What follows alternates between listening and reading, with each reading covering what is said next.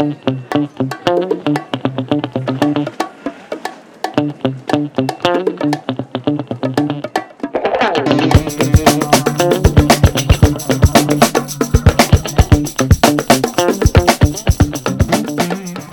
pasado ya 10 años desde el estreno de Crematorio, la miniserie de Jorge Sánchez Cabezudo que escribió un sí se puede en la historia de las series de ficción de producción española.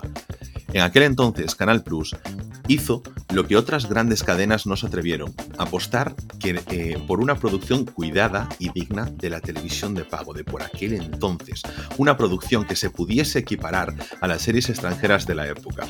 Todo esto antes del gran boom de las series que eh, de las series de las plataformas de streaming. Lo que antes fuera Canal Plus, ahora Movistar, ha seguido marcando el ritmo de producciones alejadas del formato de serie de televisión nacional clásica, de los 120 minutos, del prime time eh, externo y tardío, con los espacios estructurados para maximizar y rentabilizar la publicidad y series como Mira lo que has hecho, Hierro, Antidisturbios, Vergüenza, etc., lideran la parrilla del canal de pago por excelencia en España, pero no es el único. Canales como TNT apuestan por otro tipo de ficción en la línea de Vergüenza, como Bota Juan o Vamos Juan. A3 Media lanza sus series directamente en su plataforma A3 Player, como lo hicieron en este caso como la serie de los Javis Veneno o con el spin-off de Amar en tiempos revueltos, Luis Melia. Eh, es un spin-off que no tendría, por ejemplo, en este caso, no tendría cabida en la televisión convencional. E incluso de su factoría de ficción salieron series que no estaban preparadas para el momento televisivo en el que se estrenaron, como lo fue en su momento. Paquita Salas, una serie que se envió a Fluxer, que era una especie de contenedor de series que no querían emitir en televisión en formato corto en propiedad de A3 Media, o, como la ahora tan mundialmente conocida, La Casa de Papel. Pasaron discretamente por la factoría de 3 Media a petarlo en Netflix y abrieron así el camino a series como Élite, El desorden que dejas, Sky Rojo, El Inocente, Los favoritos de Midas, Valeria, adaptaciones en animación como Memorias de Idum o rescates como El Ministerio del Tiempo. Incluso para la ficción más tradicional, con producciones de bambú como Las chicas del cable, por ejemplo, o Vis a Vis, la última en sumarse, HBO, creando series propias con proyección internacional como Patria, del bestseller de Aramburu, o 30 monedas de Alex de la Iglesia, cuando solo antes se había atrevido a producciones menores como en el caso del documental ya comentado en este mismo podcast de El Pionero sobre la vida de Jesús Gil.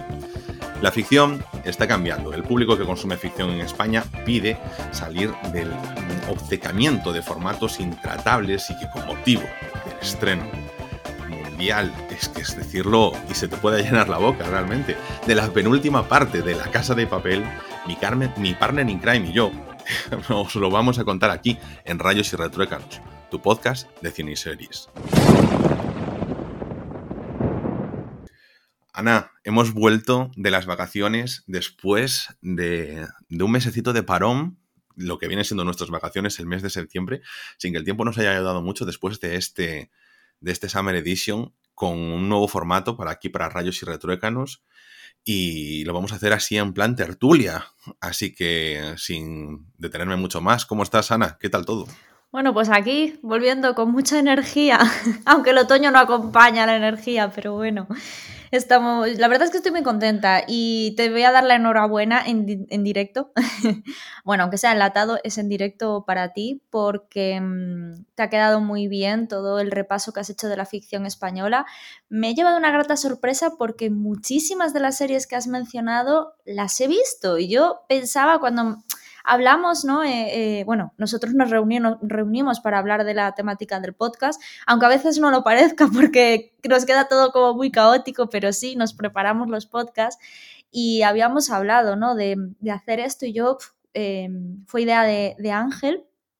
Y yo decía, madre mía, uff, ficción, española, ¿no? Y, y, ahora me he llevado una grata sorpresa porque la mayoría de las series que has mencionado eh, sí, que, sí que las he visto. Y tú también, ¿no? Que al final estamos más al día de, lo que pensamos muchas veces. Aunque te tengo que añadir una cosa, que hoy viendo, el, creo que fue en el Instagram de Javier Cámara o en Twitter, eh, salió que, bueno, mencionaba que está ya la tercera temporada de, de Bota Juan, que se Bota Juan, vamos Juan, y ahora es Venga Juan, la tercera temporada. Entonces, matizo eso porque solo hablaste de las dos temporadas y que creo que acaba de salir hace nada Y, y, nada, es una serie que empecé, que me había gustado y que no sé por qué la abandoné. O sea que tengo que retomarla porque sé que mm, está muy Pero bien. Yo sé, yo, sé por qué la, yo sé por qué la abandonaste y ahora te lo voy a explicar.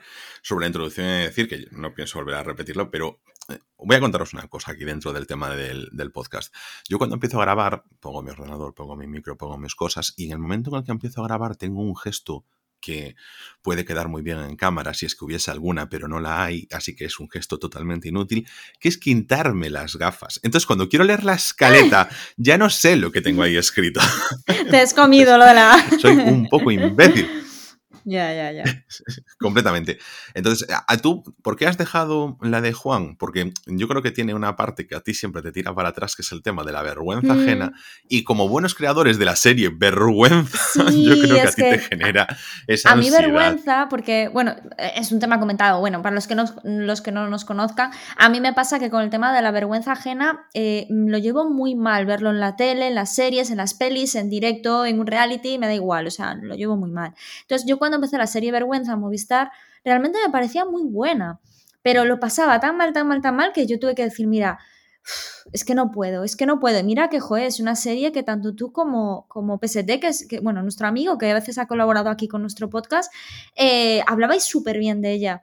Pero con, con Bota Juan no me pasó tanto eso del tema de, de la vergüenza ajena, ¿eh? Eh, yo creo que fue un tema es de... mucho más discreto. Mucho o sea, más, mucho más. Sí, se intuye, se intuye, pero bueno, está ahí. Bota Juan, por ejemplo, tiene un formato, yo creo que es una serie también súper tapada, es un formato muy comparable, pues mmm, sin entrar en el tema de falso documental, que no es el caso, a, por ejemplo, The Office, Modern Sí, Family, sí. ese tipo de humor.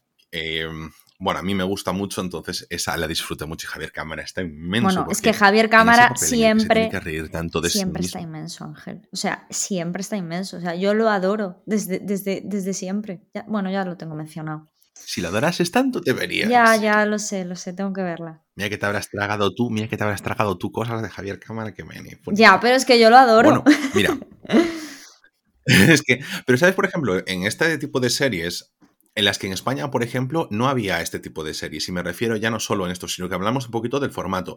Vergüenza, que es la serie de Javier Gutiérrez con Malen Alterio. Bota Juan y Vamos Juan, que es la serie de Javier Cámara. Bueno, y un elenco increíble también de, personajes secundarios, pero todos capitaneados por Javier Cámara. Son dos series que se pueden ver en Movistar, aunque esta es de TNT, la de Bota Juan y Vamos Juan. Y venga, Juan, que, ¿por qué no lo puedo decirlo? Pero estas series, como por ejemplo, Mira lo que has hecho, que mencionábamos antes, que es como, bueno, la ficcionada vida de Berto Romero, Maricón Perdido, la ficcionada vida de Bob Bob, por ejemplo, trabajando con este tipo de, de series que, que mencionábamos, son ficciones que no se hacían tanto en España, quizás en un momento cuando se hizo la de qué fue de Jorge Sand o en la que o, sea, la, o la serie de Ignatius, que no recuerdo ahora mismo el nombre, me está dando mucha rabia, que el fin de la comedia, el fin de la comedia.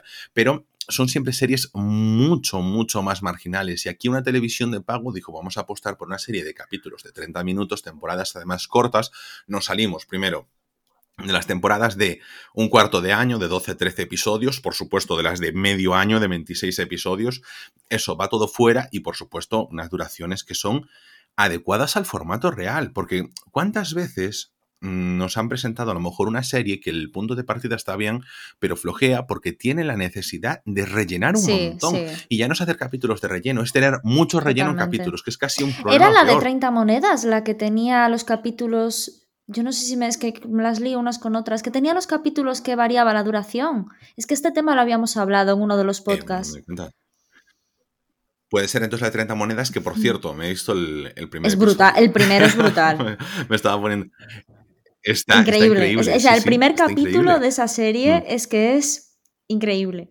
Increíble, o sea, es brutal. Sí, y, no, y, y opino, o, o sea, en 30 monedas la serie de Alex de la Iglesia de HBO, claro, mira qué, qué nombres tenemos. O sea, a España ha tardado en llegar el fenómeno de que grandes directores de cine se, a- se pongan a hacer Sí, series. sí. y de que grandes personajes de... Bueno, a ver, no, no, eso último de grandes actores y actrices tampoco lo quiero decir tan con la boca grande, porque bien es cierto que en España los actores y actrices de cine nunca fueron tan grandes, no por calidad, sino por exposición, y sí que medio han bailoteado con series, pero medio. Sí, pero los directores. José Coronado después del comisario no se metía en series, pero ahora puedes tener perfectamente a, no sé, eh, Nicole Kidman haciendo series de televisión sin ningún problema, ya no son el cine B sino que, jolín, todo el mundo quiere estar en series. Además, por cierto, claro, también da más rédito. Al final te pagan por, por hora de trabajo y son Es que da mucho dinero. Es que al final, yo me acuerdo cuando hablaba eh, Resines, no sé si algún comentario que ha hecho cuando trabajaba en, con Broncano, en La Resistencia.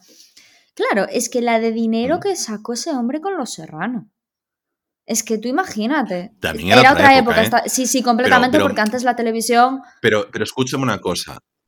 Es que esto va un poquito que te lo comentaba yo también en la escaleta. Claro, es que las series para que diesen tanta pasta había que hacerlas como se hacían, es decir, toda esa duración, todo ese relleno, porque claro, siete minutos de publicidad, volvemos en cinco minutos y te rellenan todo eso. El product placement que le meten. Y un prime time. Bueno, el product placement del desayuno de los serranos serie que no vi, pero que es famosísimo. Bueno, y el de médico de familia, que yo creo que empezó en España, empezó con médico de familia, el tema del product placement si no me equivoco, ¿eh? por algo de cultura general, no sé si en el programa este, hay un programa en la 1, voy a hablar de alguien al que odias, pero hay un programa en la 1 que habla mucho de, de, la televisión, ¿no? Va sacando pequeños sketches eh, de Santiago Segura. Antes eh, creo que era, no sé si era José Mota, bueno, creo que me estoy equivocando, no sé quién lo hacía antes, pero ahora lo, lo hace Santiago Segura, le pone voz, ¿vale? Al programa. Y salen o sea, que a Santiago Segura le seguimos pagando con dinero público. Y escucha, y hay veces que habla de, determinadas cosas de cultura general del mundo de la televisión en España. Y yo creo que había sido en ese programa donde escuché eso de lo de médico de familia. Y no sé, me pareció súper interesante. A ver, al final, médico de familia es inevitable hablar de ella en España porque fue la serie que marcó, ¿no? Eso, toda la, cultura popular. ¿Tú la viste, médico de familia? Sí, claro, es que, es que vamos, yo estaba enganchadísima con mi hermano. Vale, vale, vale, vale. Porque que yo. Eh, a ver, las series. Mira, médico de familia, eh, Los Serrano, periodistas, El Comisario. Yo todas las de Telecinco yo no las vi. No es una cuestión de puretismo, pero es que en mi, clase, en mi casa se veía la televisión de Galicia. Entonces Telecinco no se veía nunca. No se veía ni a Pedro Televisión de Galicia solo la veía eh, para platos combinados.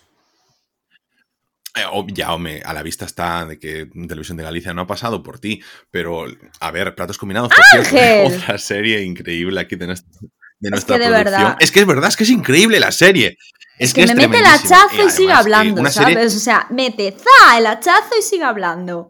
Venga, anda, continúa. Es que no sé por qué, no sé por qué estás criticando tú a Platos Combinados. No, lo critiques, es la mejor serie del mundo mundial. que tú os, Ah, bueno, porque saltaste ahí con un gritito. que tuvo una. De hecho, Platos Combinados tuvo, tuvo una, una, exportación, porque claro, lo típico de que se compra los derechos televisivos, y Antena 3, y por ahí anda un vídeo, sacó su propia versión de Platos Combinados, pues como hacen en todos los países del mundo, con Aquí no hay quien viva, con la que se avecina, pues saca el mismo formato, pero evidentemente con las no, pero, eh, por ejemplo, a mí eso me parece siempre muy curioso porque, por supuesto, a, mí a lo mejor no es buena la serie de Aquí no hay quien viva versión de Grecia, pero bueno, pues también te ves un poquito los cambios. Por ejemplo, en la versión de Argentina que ves como, por ejemplo, son los porteros diferentes, o sea, los, los Es que son series muy costumbristas, entonces mm. para pasar esas costumbres, por ejemplo, Ocho apellidos vascos, si no me equivoco, es, una, eh, es un remake de una eh, película italiana. Entonces lo que hicieron fue las ideas de esa película italiana, pasarlas a las costumbres costumbres y problemas de, nuestro país, ¿no? Entonces salió ocho apellidos vascos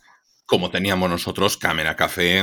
Exactamente, pero es algo insigne de nuestra pero comedia. Es muy complicado de hacer y de que funcione, porque puede funcionar muy bien con la cultura italiana, pero muy mal en España. Y yo creo que eso es un poco lo que pasó. espera, un momento. Eso es un poco lo que pasó. Lo que pasa es que tú tienes la adaptación cultural es que tú ahí tienes unas series que precisamente por... Yo creo que no, que de hecho son las más fáciles de que funcionen, porque tú tienes una serie que se basa en el costumbrismo. El costumbrismo es el punto de enganche hacia la gente. Si tú le metes el costumbrismo español, la gente se siente... Sí, pero yo iba a hablar que, Pratos Combinados no funcionó porque quizás tiene un humor demasiado... Eh, gallego, por así decir, de una región demasiado pequeña y como que... No, no, no, no. Déjame, déjame decirte que a mí no me pareció, yo cuando veía ese trozo, o sea, era muy malo, pero no me parecía mm, mucho peor en calidad que otros estándares. Lo que pasa es que también, o sea, que otras series de producción nacional que duraron mucho más tiempo. ¿Qué pasa? Que tienes que darle su tiempo, tienes que darle su promoción, tienes que trabajarlo bien. Lo que pasa es que tú eres un productor de televisión y dices, ¿qué lo está funcionando en las televisiones autonómicas? Venga, va, compro formato, ¿qué tira? Bien, lo hago por cuatro duros, porque al final se hacen series, se hacían series por cuatro duros, que tienes tres decorados, que tienes a los actores y, no tienes que hacer mucho más. Si mm, ves eso, en series, eso, bueno, pues como aquí hay que me iba a ser insignia española, pues que tú ves em, los eh, micrófonos saliendo por un lado, por otro, porque se tiene que hacer todo muy rápido, como por ejemplo las series de la tarde, estas de lo que decía antes Samar en tiempos revueltos y todas esas series que tienen que pasar todos los actores y actrices de, de, medio y bajo perfil de España por allí, que es una serie importantísima porque te permite, por supuesto, dar un entretenimiento. Sí, pero tú te quedaste. por supuesto, las tele ah. tardes y, de cantera, también muy importante. es que tal cual, pero tú te quedaste en la tercera temporada de Paquitas, creo que es tercera o cuarta temporada, no me acuerdo, de Paquitas Salas cuando hablaban precisamente de una actriz que había conseguido ir al Puente Viejo, al secreto del Puente Viejo, que es otra de las series súper conocidas en España que duró o que dura, no sé si siguen antena. Yo, que me perdonen si hay fans de estas series, pero es que yo las confundo todas, no las yo, he visto. Yo también, es que yo, claro, hablo porque, porque sé, pero tal. Pero en Paquita Salas se usaba eso un poco como lo que habías explicado tú un día de Quique Peinado con Zapeando, ¿no? Que en plan, en, en Paquita Salas un poco decía, es que eso es lo que me va a dar eh, la visibilidad que necesito. Esa serie quizás no es el proyecto de mi vida, quizás no es el papel de mi vida, pero me va a dar la visibilidad y luego el dinero que cobran, que es, es un dinero Ostras, que es una serie diaria, luego hablamos de Los Serranos, que eso no sería la mejor serie del mundo, pero se hicieron de oro. Y gracias a esa serie también Belén Rueda, la, bueno, pues consiguió visibilidad, la llamó a Menábar, hizo Mar Adentro, ganó el Goya y ahí empezó un poco a convertirse en una actriz de muchísimo más eh, prestigio de lo que era, ¿no? Porque Belén Rueda al final había empezado en Telecinco como presentadora, presentaba programas, eh, en la época en la que empezó Penélope Cruz, que Penélope Cruz también empezó en Telecinco de presentadora, que eso poca gente lo sabe, pero, pero es así, o sea, empezó en Telecinco de presentadora. Entonces, eh, es como que, mm, es como que al final lo que necesitan al final es eso, conseguir visibilidad y estas series es lo que le dan, ¿no? Y con el Puente Viejo... Eh, Tienes que mantenerlo porque eh, si, a lo mejor no Belén Rueda no tuviese los, Los Serrano, no podría haber estado actuando tanto tiempo y tendría que trabajar en cualquier otra cosa y no sería la actriz que es ahora mismo. Ya no solo por y en Paquita Salas... Eh, sí, en Paquita Salas hablaban precisamente de eso. Yo creo que era la tercera temporada, y la, actriz, última que... La actriz mm. era una de las hijas de Emilio Aragón, el médico de familia que hacía de ella misma. ¿Por qué? Porque ella se, puede decir que es así como una especie de juguete roto, porque fue una actriz, es que ahora no me sale el nombre de ella, luego, luego, luego lo busco, ¿no? Pero fue una actriz que em, tuvo muchísimo éxito durante Médico de Familia, me imagino que embolsaría una gran cantidad de dinero durante, durante la serie. Y nada, ella tendría, no sé, 15, 16 años. Luego creo que empezó con Aladina, cuando eh, hacía, hacía esta serie Paz Padilla, y entonces ella creo que hacía de su hija o algo así. Es que Aladina. Sí, Ojo, cuidado, eh, Aladina. Y entonces eh, ahí ella, después de eso, no se supo casi nada de ella. Entonces fue como una recuperación del juguete roto, ¿no? Como cuando sacaron el caso de la chica que en Cuéntame había dicho que había estado en la, una actriz de Cuéntame, que había estado en la gala de los Oscar y que todo era mentira. Y utilizaron ese caso, ¿sabes? Pues aquí utilizaron ese.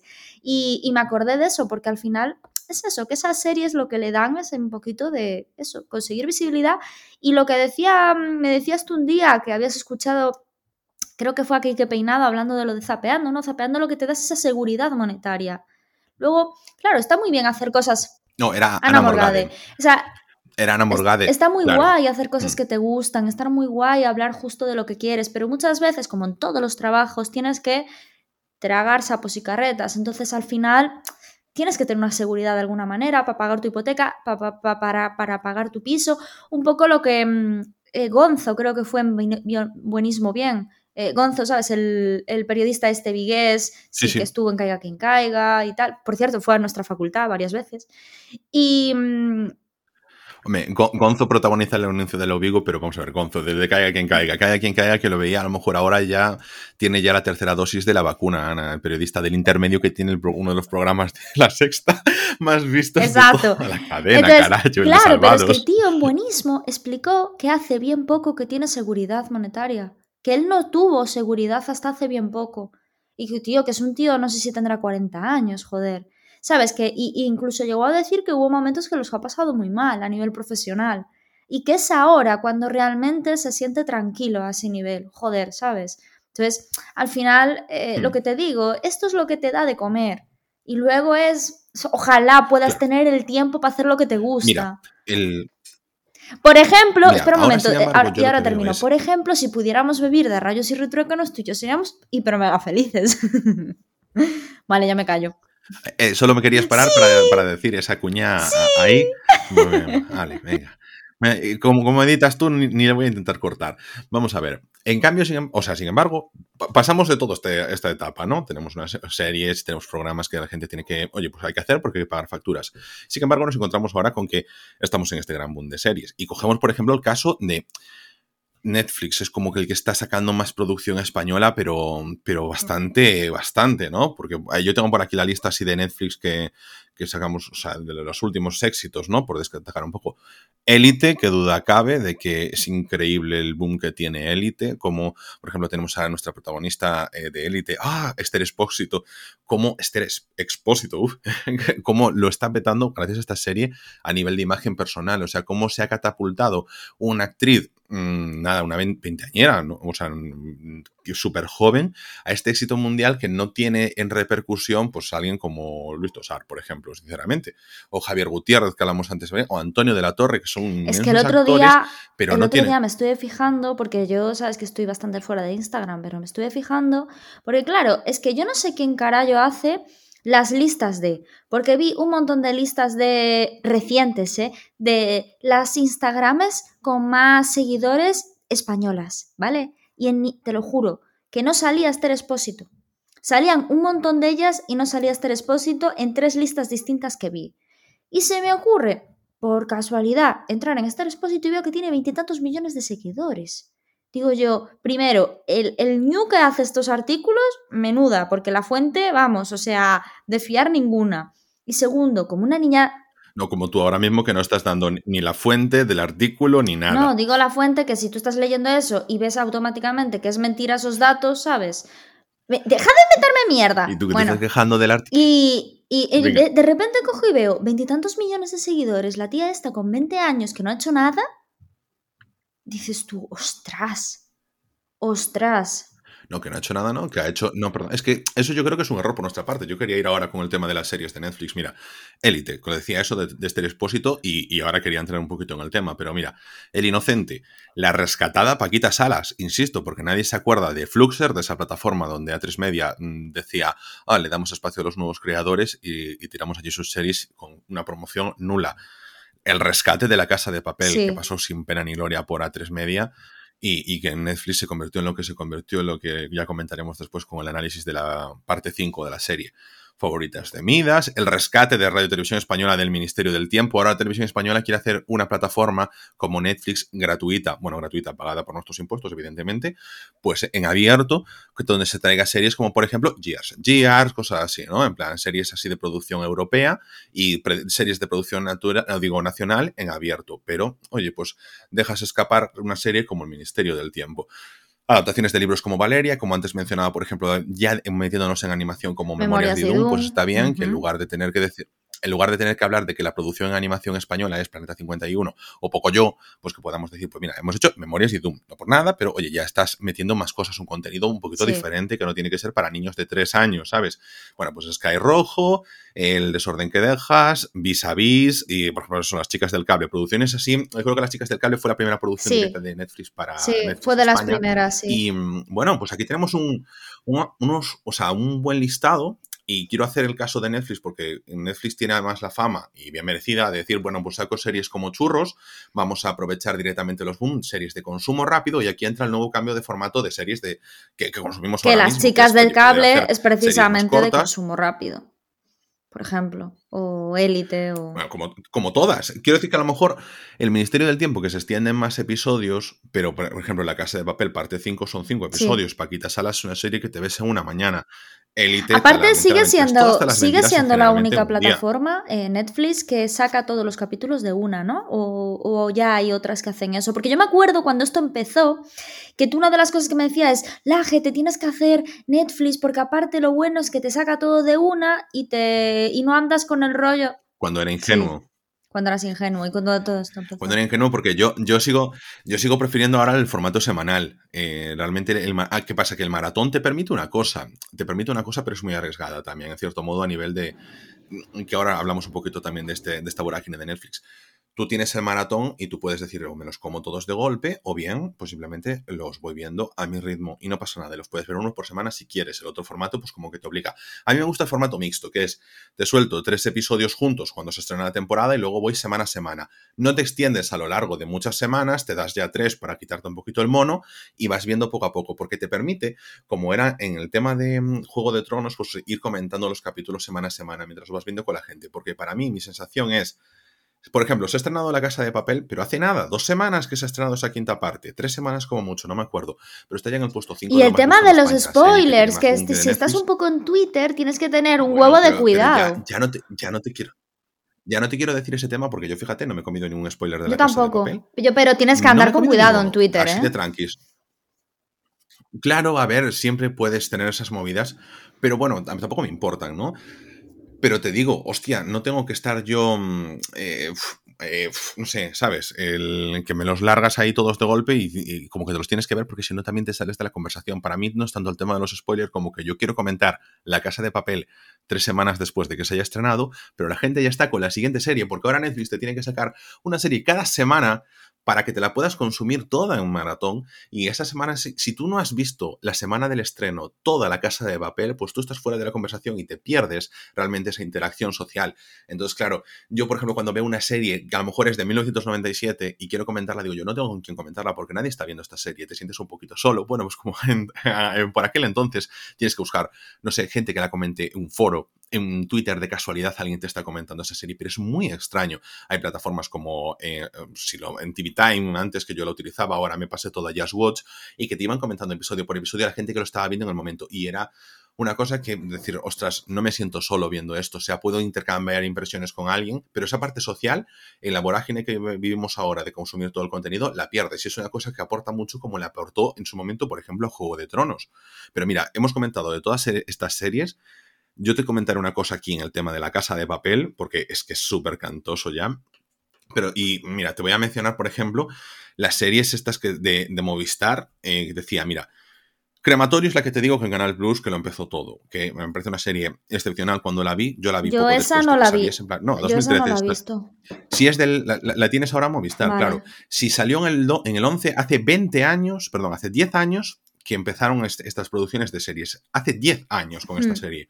Pero luego, en los últimos años, tenemos Arde Madrid, Vergüenza, Antidisturbios, eh, Hierro, Vida Perfecta de la Deliciadora de Qué buena. Has hecho, Maricón Arde Perdido, Madrid, Vida Perfecta, España, qué buenas es series, por favor. Es que Mm. ha salido tantas buenas series españolas. que las comentamos aquí. Mira, en 2000 2020 terminó y New York, el New York Times, dentro de las series internacionales, o sea, mencionó, por supuesto, incluyó a Patria, que ninguno de los dos la hemos visto, también eso hay que decirlo, y también, y también le hizo la mención de Honorar de Madrid. Pues estamos hablando de que ya son ficciones que están consideradas a nivel internacional, más allá de eso de la Casa de Papel que comentaremos a continuación. Yo siempre quiero destacar, por ejemplo, el caso de Escama España, porque me parece una, una serie excepcional que de hecho no es que se haya emitido solo en Movistar, en Movistar se emitía con algunos extras, pero se emitía toda en YouTube.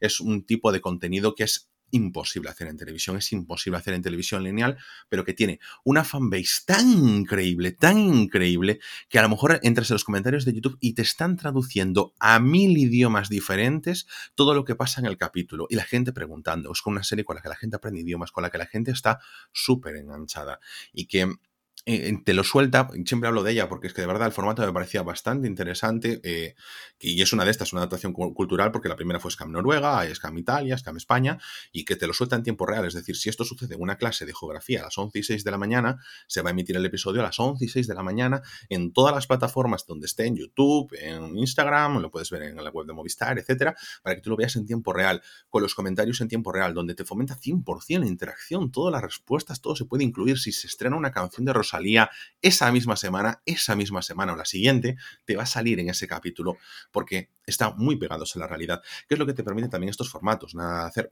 incluir un poquito eso, lo que está sucediendo en el día a día. Tú no haces una temporada a principios de 2020, lo lanzas a finales de 2021, como hacía Telecinco, que no sé, una serie, no sé si te acuerdas, con la que se llamaba El Pueblo, la lanzó directamente a Amazon Prime Video pero la tenía grabada desde no sé hace cuánto, simplemente pero ahora lo está haciendo si veía que iba bien, ahora, ahora lo está haciendo con muchas series, ¿eh? Telecinco, por ejemplo, lo es hizo... que sí, las lanza, las pero es que las lanzan, no, las lanzan allí, pero ya hace tiempo las lanzan, si ven qué tal, luego las ponen. Por ejemplo, con Madres creo que también. Un desprecio a la producción. Sí, con Madres también lo ha hecho. Eh, las de Señoras de Lampa. Y con la serie esta de mm. cocina, que cada, era cada capítulo de. que hablé de ella en el podcast, que cada capítulo era de un cocinero, de un cocinero de un restaurante famoso que tú me odiabas porque hablaba de esa serie siempre. bueno, pues esa. Pues esa también hicieron así. Te odiaba porque fue, fue justo, o sea, batiste el récord cuando hiciste el podcast del documental del tiburón, pero lo tenías en ese episodio cuando tenías el récord. Ay, pero qué bueno. Porque le dedicaste 10 millones de minutos a cada qué bueno episodio. Es ese, es, ese, es ese documental, en serio que tenéis que verlo. ¿eh? Em, habla, es que a ti no te pasa un poco que las que, las que consideras las mejores series bueno, esto pasa muchas veces, voy a decir una perogrullada, pero bueno, que las que consideran las mejores series, un poco sí que es cierto que tienen se habla de ella tal y que cual, pero que bueno, que queda entre un sector, pero que no llega a hacerse tan famoso, ¿no? Y series luego como eso, como Élite o como mm, La Casa de Papel, que a mí me parece una buena producción, es decir, a mí Élite me engancha y me enganchó. Eh, la Casa de Papel me parecieron muy buenas las dos primeras temporadas pero es como que siempre sale, ¿no? Un poco como que a nivel internacional y se consigue la fama con series así, ¿no? Y luego, pues, por eso, como Vida Perfecta, 30 Monedas, Arde Madrid, seriones que se han hecho en España estos últimos años, eh, vergüenza, ¿no? Que, que es, joder, independientemente de que a mí me cueste verla, es que es un serión. Y es como que sí, que... Bueno, pero es que, por ejemplo, podemos hablar de que en el caso de Élite, obviamente, tiene esa parte de la belleza y de los dramas de los ricos, que siempre es una cosa tiene internacional que te pueda mm. gustar.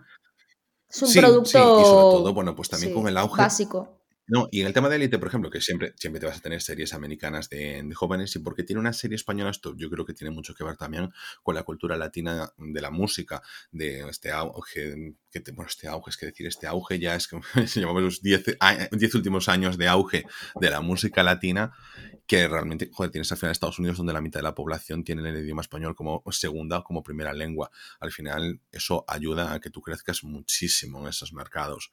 Y Elite, pues al final eso tienes una buena producción, tienes una, una estructura de serie que, de verdad cada capítulo te invita a ver el siguiente. Eso que hace que tú sepas que tú te pones Elite, vas a quedar satisfecho después de 50 minutos y si echas otros 50 vas a quedar satisfecho y el siguiente y el siguiente y acabas echando 6 horas y ya estás. Los personajes ya son parte de tu familia, ya los tienes todo súper Aparte lo puedes extender mucho, porque yo, por ejemplo, Arte Madrid me la mamé en, una, en un día. Eh, Vida Perfecta, lo mismo, ¿no? Pero sí que es cierto que es más difícil extender esas historias. Paco León había dicho que iba a hacer segunda temporada y al final no la hizo, ¿no? Pero es, más difícil. Vida Perfecta creo que dentro de poquito sale la segunda temporada, pero sí que es cierto que no da para tanto, ¿no? Y al final series como Élite, La Casa de Papel, Las Chicas del Cable, que yo por ejemplo vi las tres primeras temporadas, luego ya me fui infumable y no fui capaz de terminarlo, son series que, lo que dices, los personajes... Se, se, conectan muy, fácil, muy fácilmente con el espectador y al final es muy fácil extenderles las tramas, ¿no? Las otras series no es tan sencillo. Pero bueno, no, y es que no es, tampoco es por quitarles mérito a los creadores de Elite, porque tiene muchísimo, muchísimo mérito la forma, porque series adolescentes, joder, tienes física o química, tienes series, pero que no, compañeros, está que no han enganchado tantísimo como lo ha hecho Elite. Evidentemente, ni es el tiempo, ni es la época, ni también, oye, metemos también la sencillez, pero de encontrar la sencillez de Elite es también complicado, ¿no? Porque a veces pues, quieres, no sé, es complicado encontrar algo sencillo, que parece siempre que lo sencillo es lo fácil y no. Eh, todo lo contrario, encontrar el punto justito.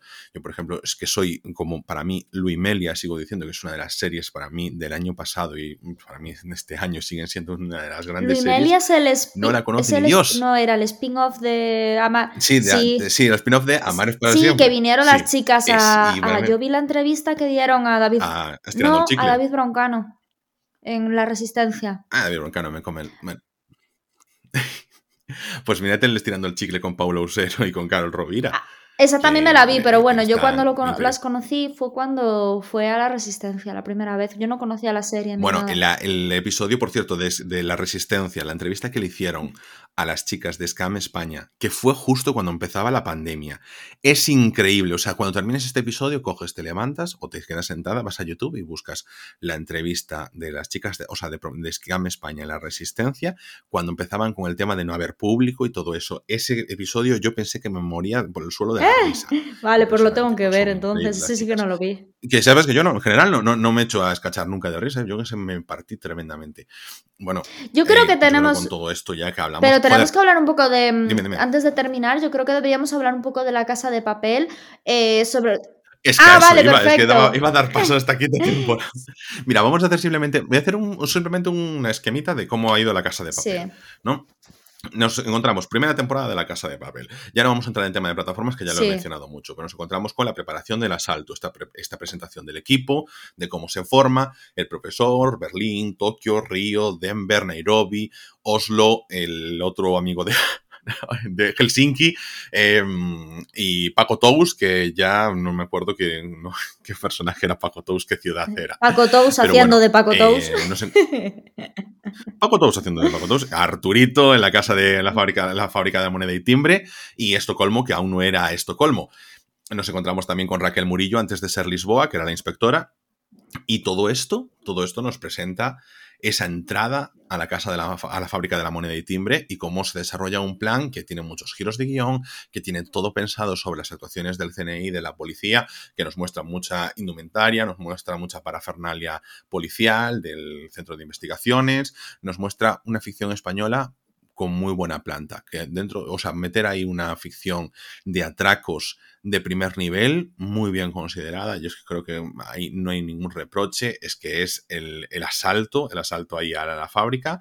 Y luego nos presenta una segunda parte, que realmente siempre este es un lío, porque te lo presenta por partes. Solo era una temporada en dos partes. Nosotros lo consideramos temporada 1, temporada 2. Nos liamos un montón.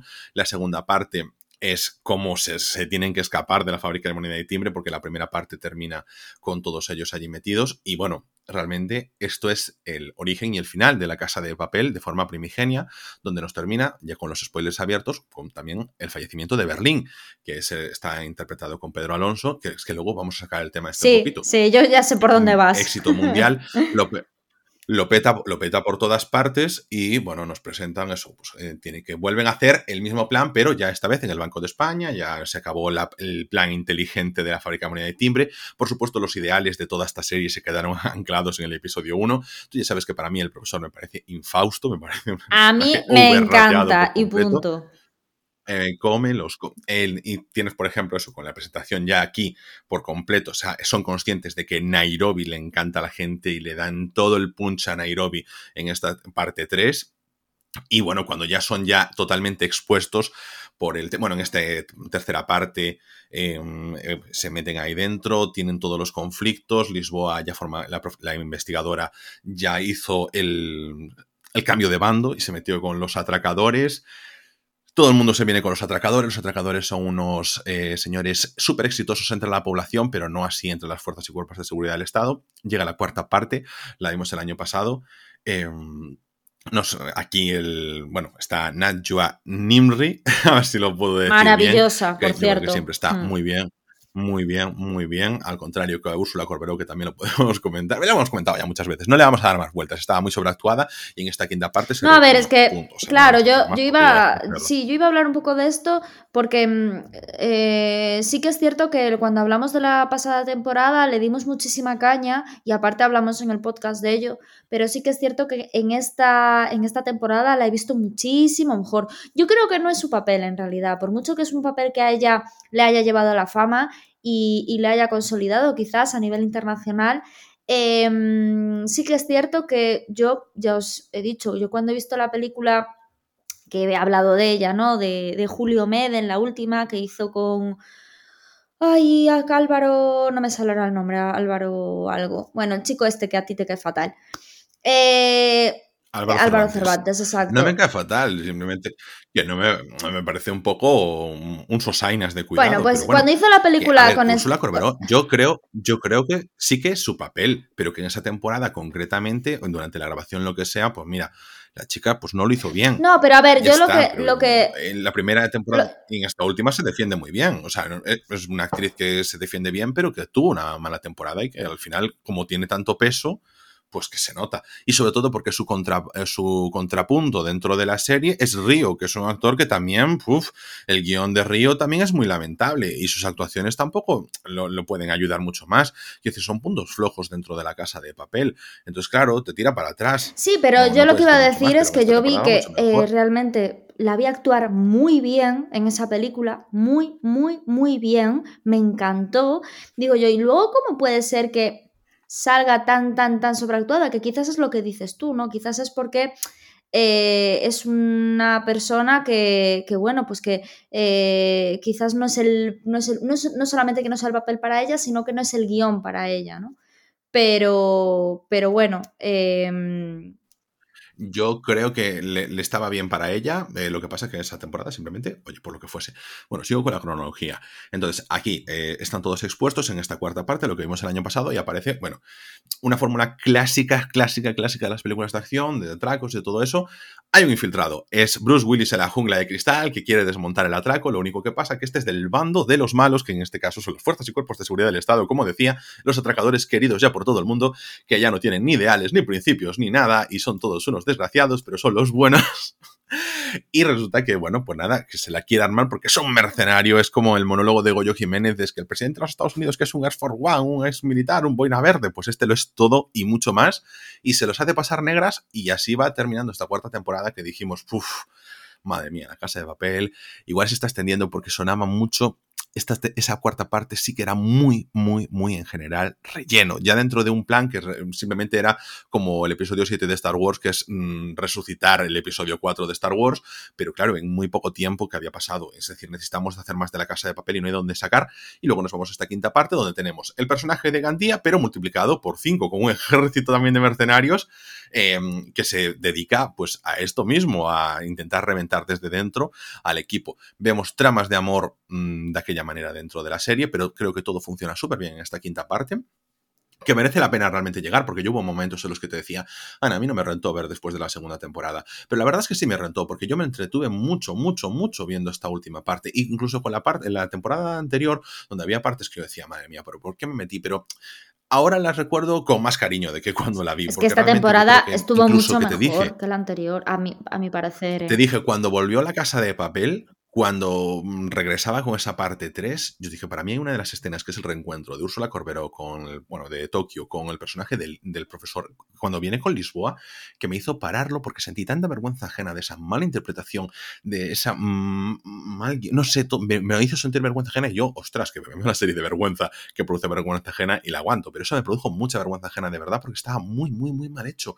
Y es como, te da un poquito de rabia porque tú eres un poco un crítico burista en, el fondo, aunque no quiera renegar de ello, cuando llegas a Twitter y ves las frases de la casa de papel como si fuesen unas referencias vitales que podrían estar escritas en tazas de Mr. Wonderful, pero de Mr. Wonderful me carrilla, ¿no? Estar diciendo que tú eres un Maserati Tokio, por favor, y todas esas cosas que te dices tú, bueno, me da un poquito de repelús todo esto, pero al mismo tiempo dices tú, ¿por qué no lo acepto? ¿Por qué no lo acepto? Me dejo llevar, en lugar de ser tan purista, que no quiero serlo, pues venga, no lo seas, déjate llevar por la casa de papel porque te vas hasta el final, te entretienes, te lo pasas genial y la casa de, papel no pretende ser otra cosa. Lo comentábamos a lo mejor con la banda sonora de hace poco, de la última temporada o de, o de la anterior temporada, perdón, de la parte 3, que, jolín, que te metían Vetustas Morlas, te ponían grupos así eh, muy modernillos y tal, que decíamos, eso no es seleccionar una buena banda sonora, eso es meter canciones que están de modas. Bueno, pero es que ya te lo está diciendo la serie. La serie es que tú te lo pases bien. Esto es el concierto, no es el disco de, de Chopin, ¿sabes?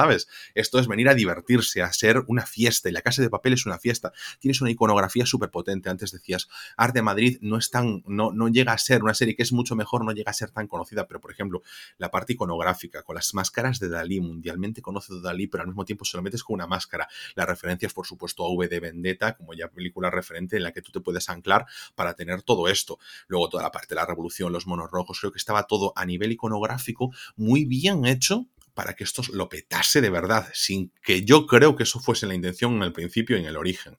Pero realmente los elementos los tiene. Sin que fuese eso, los elementos están ahí y se entiende de verdad que lo pete tanto.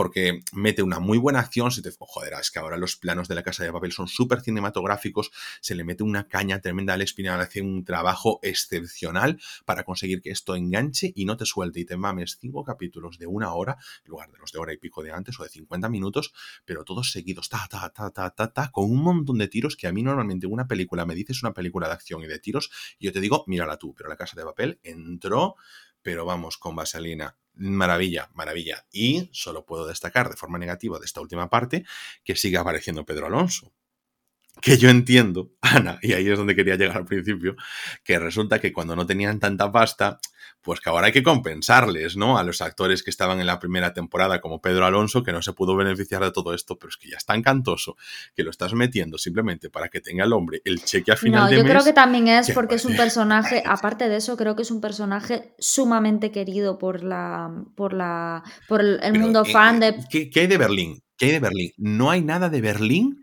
en ese personaje, quiero decir. O sea, nada. Lo que era Berlín, ese miserable que había cuando aparece con Palermo al principio, pues aún bueno. Pero, por ejemplo, en esta última parte, es un personaje completamente diferente, que no tiene nada de esa cosa de ser desgraciado que era Berlín es, es, un desgraciado mal, es como una cosa que no tiene enjundia y antes era un personaje mucho más potente y simplemente es como el eco de un recuerdo. No hay más, no hay nada y en eso yo creo que de verdad aquí es, Pedro Alonso, te queremos tanto que te vamos a dar un cheque y te vamos a meter todas estas escenas para que cobres tú y, la producción, te lo juro de verdad, porque no, puedo creer que ahora alguien vea la cuarta, la tercera, cuarta y quinta temporada y diga, madre mía, que soy, qué fan soy de Berlín. Berlín vive de los réditos de la primera y la segunda temporada, que es donde era Berlín.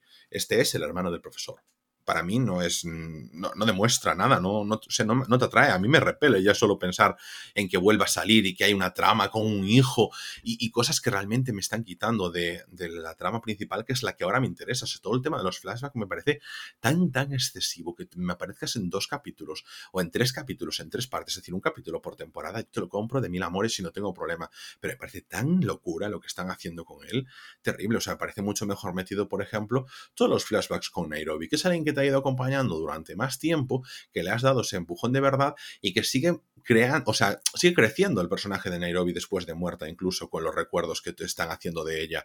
Pero es que el personaje de Berlín para mí está decreciendo, es todo lo contrario, además en caída libre. O sea, este, el último, esta última temporada donde Berlín era una suerte de James Bond, ¿qué fue eso? Esa escapada con la lancha, con su hijo, con, con música de 007.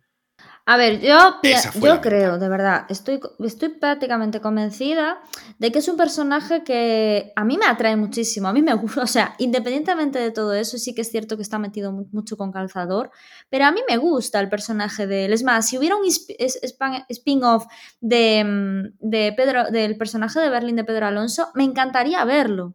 ¿Sabes? No me gustaría ver el spin-off de nadie, solo de él. Entonces yo creo que al final es mm, los fans le tienen muchísimo cariño, están muy enganchados a él e intentan meter, eso, meter la vida de, de él relacionándolo con las historias actuales. Y yo creo que algo de, a ver, yo creo que en la siguiente temporada algo de relación de, sobre todo el hijo de Berlín quizás, aparece relacionado. El hijo, perdona, y la, y la mujer misteriosa que quieren hacernos creer, o sea, todo el tiempo nos están metiendo la cosa de si es el personaje de, de Nadja Nimri, que nunca me sale Alicia, Alicia Sierra. Si es ah, eso no me había dado cuenta. A ver, durante toda la serie están intentando jugar con ese tema de si es la misma persona, si están vinculados o lo que sea. que si no, tampoco tiene mucho sentido la aparición de ese personaje ahí. ¿Pero quién dices? ¿La pianista? ¿La novia de él? Sí, sí, sí. Y que es que el motivo de la inquina de Alicia Sierra hacia la banda y todas estas Claro, es que yo creo que algo de unión. claro, es que yo creo que algo de unión al final va a haber, ¿no? En toda esta historia. Y mm, sí que es cierto que eh, lo que dices tú es un poco patético el tema del 007, tal y que cual, pero a mí, particularmente, eh, a mí me a mí, me, a mí me, mola. Lo que pasa que yo lo que tengo con este tío es que es eso, lo veo todo tan metido como con calzador. Que claro, yo no sé si es por el cheque, ¿sabes? Pero sí que quizás, pues eso, pues para que los fans estén como contentos, ¿no? Que tengan el contenido que a ellos les apetece tener. Y quizás es pues saber más de la vida de este personaje. A mí no me ha molado. Creo que va a haber algún tipo de relación al final pero sí que es cierto que no me ha mulado. Me ha gustado, pues eso, lo que he dicho, más la, el personaje de Nam ya me parece una pasada en los dos, en los de Alicia Serra, ¿no? En, los, en las dos temporadas. Hmm. Me parece que Ursula Corberó lo hace mucho mejor, pero sigue sin estar cómoda dentro del personaje, o por lo menos natural, no sé si es cómoda la palabra, pero por lo menos natural. Y yo en general me lo pasé bien viendo la serie, entonces sería muy falsa si hablara mal de la serie porque sí que es cierto que ha tenido malas temporadas o... Es que parece, parece que está... Pero es que parece que está también de moda criticarla, que nosotros yo creo que empezamos a criticarla cuando la gente estaba pidiendo esa tercera temporada y nosotros dijimos, bueno, es que ya no hacía mucha falta. Cuando empezó la criticamos y tal, pero también nos las comimos todas, por supuesto.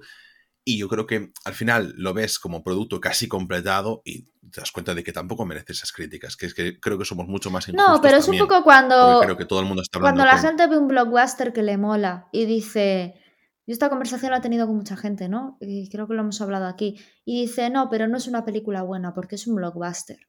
Es que eso es tan de culto de este de, de casposo ¿sabes? me parece de Carlos Boyero, en plan, no, a ver, o sea, tú puedes, si una película te mola y está bien hecha y tiene unas buenas interpretaciones, independientemente de que no sea una película de autor de Michael Haneke o quien sea, no significa, o de Jim Harmus, no significa que no sé, no pueda ser una buena película. Si te entretiene, si te hace pasar un buen rato, si, rato, si ha tenido una buena dirección, si ha tenido unas buenas interpretaciones. no hay que ser tan. Tienes que ser un poquito cenizo y tú ves a, ves a la gente que está súper emocionada y, como dice el meme, let the people enjoy things. Si la gente está muy motivada, no tienes que venir tú a sacarle los defectos para decirles que no puedes estar tan motivado, no te puede gustar, porque mira tú qué malo, tal no sé qué. Y la, gente pues tira un poquito al final esa cosa. Todos pasamos por esas épocas de decirle a la gente lo que te gusta realmente no es tan bueno. Porque yo quieres demostrar ser un poquito más inteligente que eso o indignarte con tus amigos. Es que a la gente les encanta esto y realmente me parece horrible, no sé qué. Es que escucháis basura o veis basura, ¿no? A ver, es que al final es lo que decías tú de élite, es que es muy difícil conseguir el éxito que se ha conseguido con élite y al final ya me gustaría a mí, esto es como hablan a veces de los realities o de tal, joder, pues es que eh, hay, hay, muchas cosas, tío, que dices tú, bueno, y si estuvieras tú ahí y te estuvieran pagando lo que le pagas a gente, lo que pasa que muchas veces, pues eso, eh, ya me gustaría a mí hacer Guardianas de la Galaxia, estar en el mundo Marvel y que me pagaran la cantidad de millones. Claro está que no eres una Marion Cotillard de la vida o, una Nicole Kidman de la vida, pero joder, ya me gustaría a mí estar ahí, ganando las millonadas que ganan. Te quería, te quería comentar de la casa de papel eh, si te has dado cuenta que es como que durante las primeras temporadas estuvo muy, muy, muy presente el Bella Chao. En estas temporadas lo están intentando redirigir a la Vida Morena. Sí. No sé si te has dado cuenta. claro, es que yo veo que hay que estar intentando mover un poquito, porque creo que a lo mejor el Bella Chao ya ha tenido muchos remix de, por todas partes. Es decir, cuando ves a un pijo de Barrio Salamanca cantando el Bella Chao y ahora pues dices tú, vale, está muy petado, pues vamos a recuperar un poquito el Grándola. Y, la verdad, muy contento con eso. En tema de actores, yo ya creo que ya pasamos por todo el mundo. Una cosa, Ángel, yo por lo menos antes de terminar con el tema de la Casa Papel, que porque lo has mencionado, ¿no? Cuando hablabas del Juego de Tronos o de las series semanales. Em, eh, es que he descubierto Twitter para comentar series, ¿no? Y, la verdad... Es con tu novela turca. Sí, Pues es que es verdad, me enganché, por favor. Es que, no, ya lo voy a confesar, no pasa nada. Ah, lo sí, me enganché. No, no, no, porque es que la verdad ya lo habías, o sea, lo habíamos dicho una vez y tú al final lo editaste, Sí. ah, pero bueno. A ver, no, pero ahora lo voy a decir. Me enganché por primera vez y única vez en mi vida a una novela. Pero ¿por qué te da vergüenza? ¿Por qué tienes que matizarlo? Porque, por favor, es que es tan mala. Es que yo me doy cuenta de que es malísimo, pero no puedo parar. pero ¿por No puedes parar, no puedes ¿Pero por qué parar. Bueno, la historia. Me enganché. te Entonces, te gusta, Ana, sin vergüenza. déjame hablar, ¿me puedes dejar de- decir dos frases seguidas? El caso. Yo me enganché y el tema es que descubrí Twitter de todo lo que movía esa serie se mantuvo en Turquía gracias al movimiento en Twitter. Entonces, ahora que ha terminado y todo el rollo, yo ahora sigo con Twitter comentando series, pelis, de todo. Y digo yo, joder, qué divertido es. O sea, qué comunidad más guay hay. Vale, pues el otro día eh, estaba en Galicia, estaba con mi madre y mi madre ve Masterchef. Es que es una cosa que yo jamás he visto. Como las telenovelas, ¿vale? Pero siempre puede haber una primera vez y caes. Bueno, pues yo caí también. Caí, soy débil.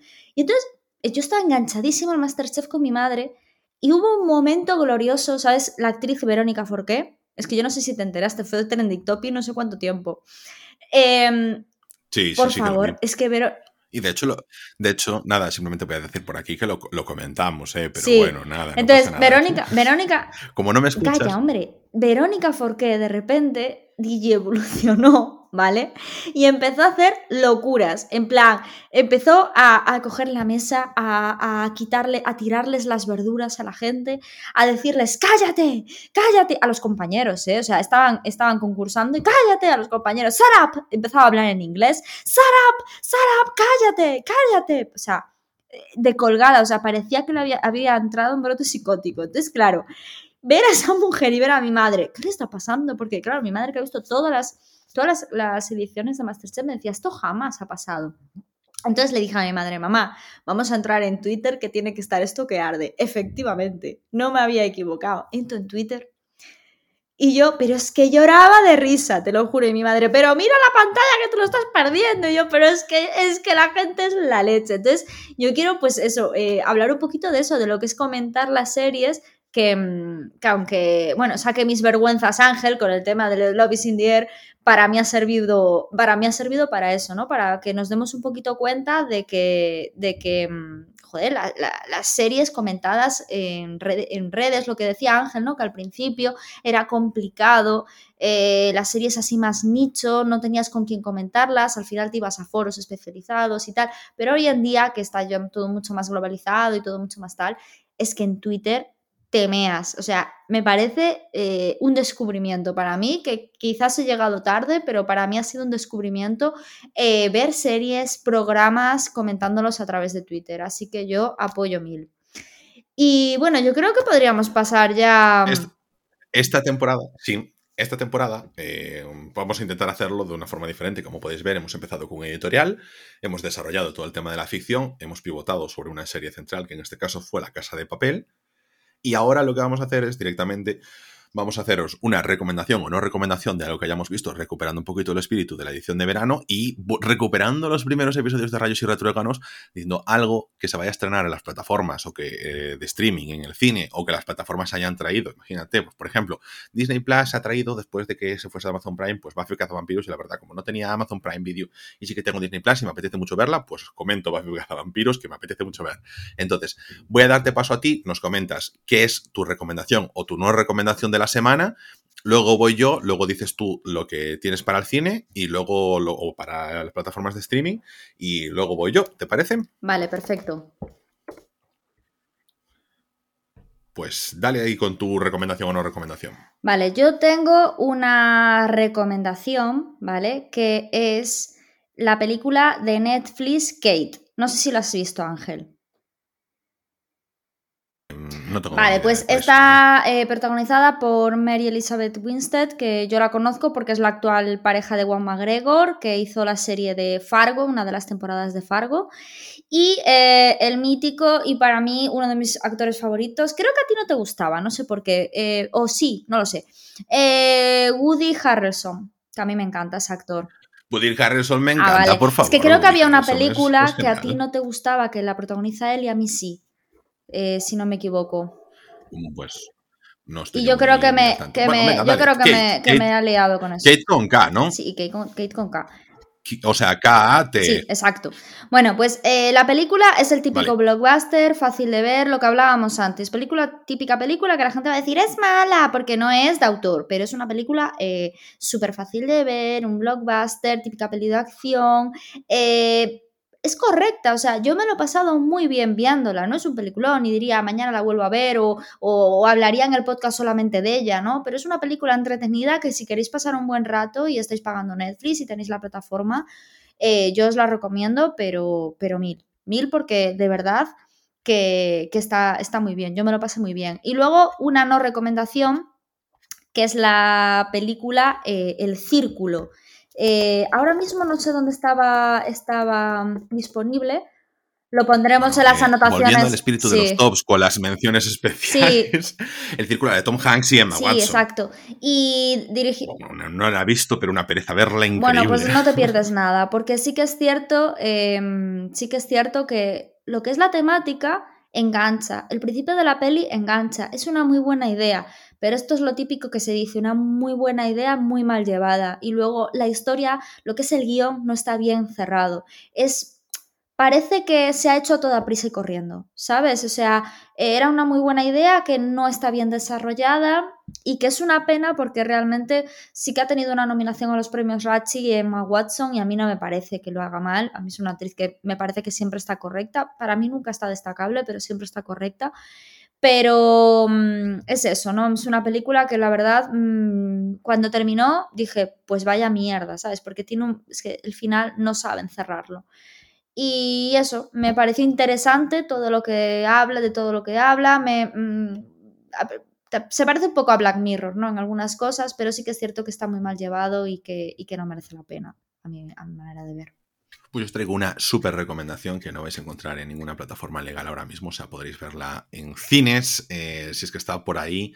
Pero bueno, eh, seguramente en HBO puede ser, a lo mejor sí que en HBO Max cuando llegue la, la podréis tener y si no, pues ya sabéis vosotros y vosotras dónde podéis encontrar vuestras películas de referencia fuera de plataformas. Estoy hablando de la última película de uno de los directores que más está haciendo por el género de terror, que es de mis géneros preferidos en, últimamente, que es James Wan.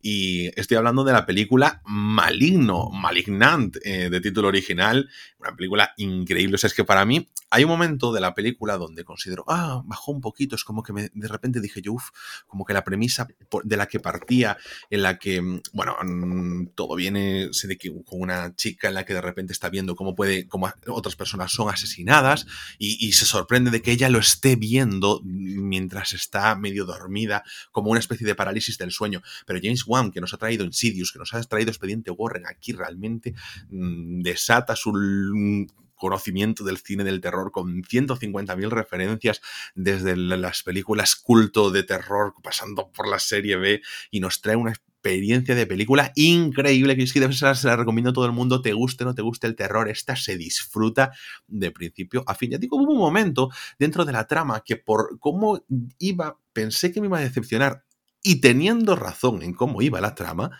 la película no me decepcionó en absoluto porque supo coger una premisa que en un momento me llegó a decepcionar y le dio la vuelta a convertirse en algo que me gustó muchísimo. Película de culto de 2021. Estoy súper contento con ello y esa es mi recomendación.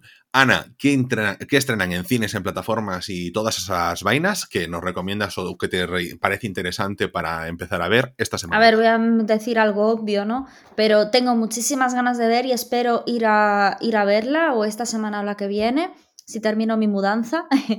eh, Doom, la de Denis Vi- Vi- Villeneuve. O sea, a ver, es un director que siempre, la verdad es que todas las películas, excepto Prisioneros, que es la que me dejó un poco más what the fuck, eh, pero bueno, Enemy fue la primera que vi contigo, que, ah, bueno, te deja ahí Creo que es la que me dejó a mí más WTF que Prisioneros. Sí. A mí Prisioneros me gustó mucho. Tengo que volver a verla. Pero Es que, es, de- una mira, película que tengo que volver a ver. Sin lugar a dudas, porque Es que te- yo, yo te voy a decir una cosa. Dion también la tenía yo aquí, pero como sabía que tú le vas a decir, voy a mencionar otras dos. Pero es que, jolín, el amigo Dennis, o sea, tiene un cine increíble. Tengo unas ganas por todo lo que se está hablando en esa película. Y no es precisamente que las críticas sean unánimes en positivo o en negativo, sino que hay críticas muy dispares. Pero tengo muchas ganas de verla.